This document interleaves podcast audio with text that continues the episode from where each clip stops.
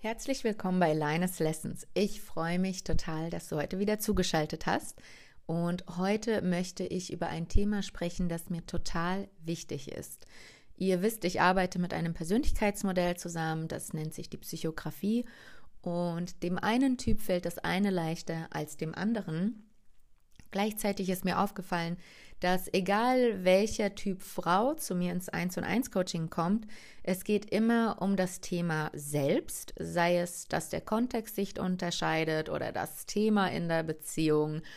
Im Endeffekt geht es um das Selbst und ich habe von einer Erkenntnistyp Frau die Frage erhalten, kennst du das auch, dass Self-Healing, in Klammern vor allem das Fühlen, viel Energie und Raum beansprucht?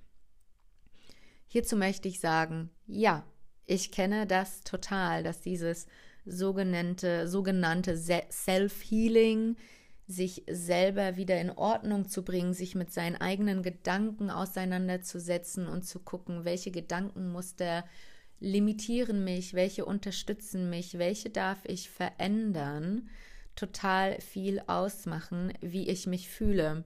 Und wie ich mich fühle, beeinflusst wiederum meine nächsten Handlungsschritte, die sich dann auch im Außen in Form von Wechselwirkung, in Form von Auswirkungen sichtbar machen. In Thema, also in Bezug auf das Thema Self-Healing würde ich da gerne über meine persönliche Erfahrung sprechen, zumal die Frage mir ganz persönlich auch gestellt wurde. Das heißt, es geht jetzt nicht in erster Linie um Coaching, denn in Coaching sprechen wir nicht von Heilung aus dem Grund, dass Coaching nicht Therapie ist, sondern ein anderer Bereich, eine sogenannte Prozessbegleitung die uns bei unserer Entwicklung, unserer Entfaltung, unsere Prozesse begleiten darf oder in der wir begleitet werden in Form von Coaching. Das heißt, wenn ich mir meine Geschichte anschaue seit dem Ableben meines Mannes, dann sehe ich, dass manchmal, dass ich in der Vergangenheit, in den letzten ein Vierteljahren manchmal Schübe gemacht habe, wo ich super schnell ganz klare Erkenntnisse sammeln durfte und sie total schnell integrieren und umsetzen konnte.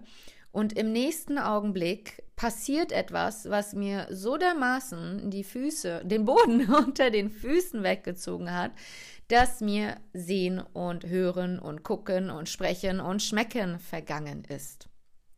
Und ich dann wiederum die nächsten Stunden, Tage, manchmal auch Wochen gebraucht habe, um ein bestimmtes Gefühl, um eine bestimmte Wunde, die in mir aufgebrochen ist, für mich an seinen Platz tun zu dürfen.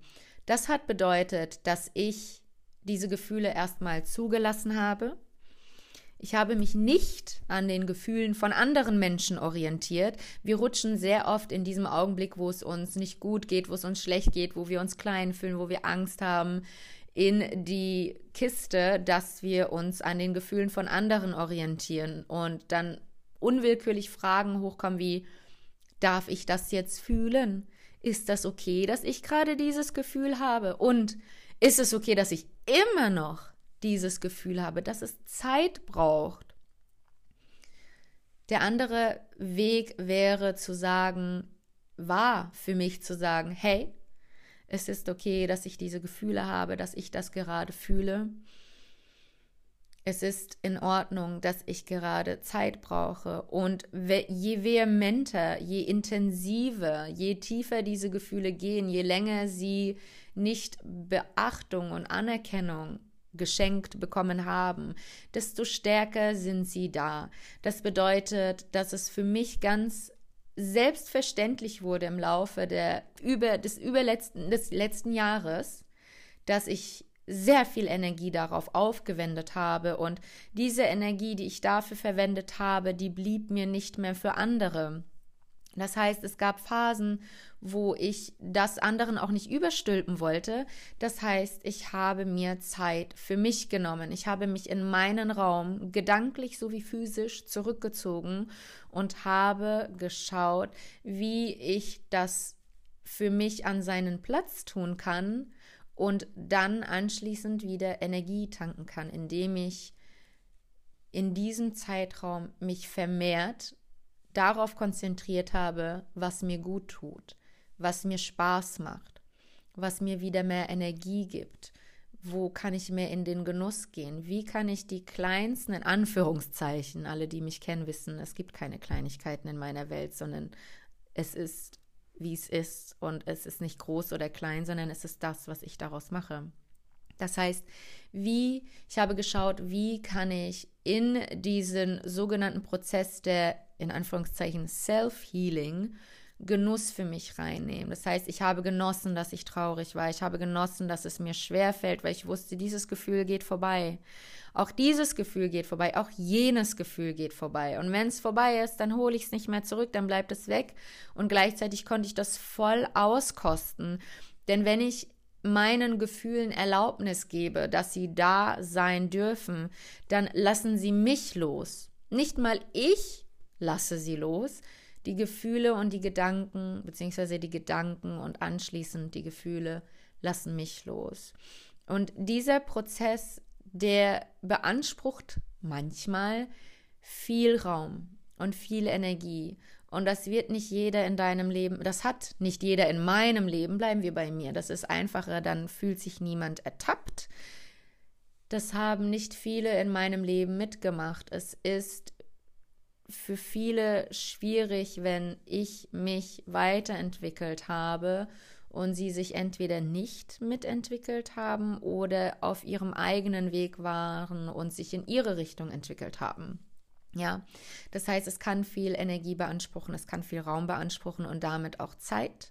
Und das machen manche mit, andere nicht. Und das, was wegfällt, kommt dann noch zusätzlich als Prozess des Self-Healings dazu. Es ist eine weitere Stufe, die ich integrieren durfte, die ich gleich mitteilen durfte in Therapie, begleitet meines Coaches. Ich habe beide Formen der Begleitung in Anspruch genommen und nehme sie bis heute in Anspruch für mich weil ich sehe, dass ich alleine sehr weit komme, es mir sehr gut tut und ich dankbar für mich bin und Wertschätzung für mich empfinde.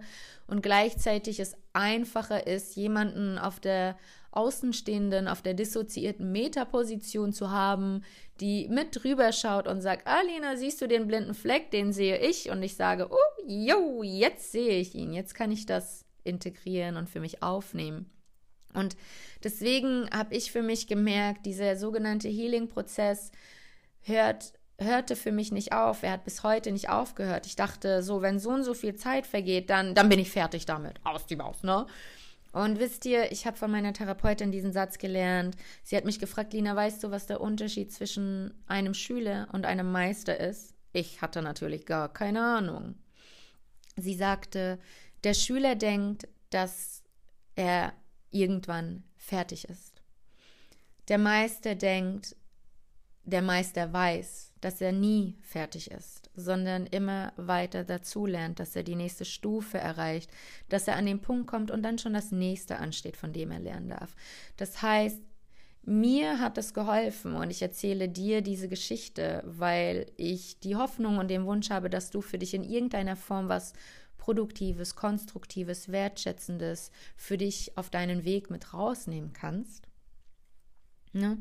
Deswegen erzähle ich die Geschichte, weil ich die Erfahrung gesammelt habe, nicht nur die letzten ein, einen Vierteljahre, sondern auch weiter zurückgehend, dass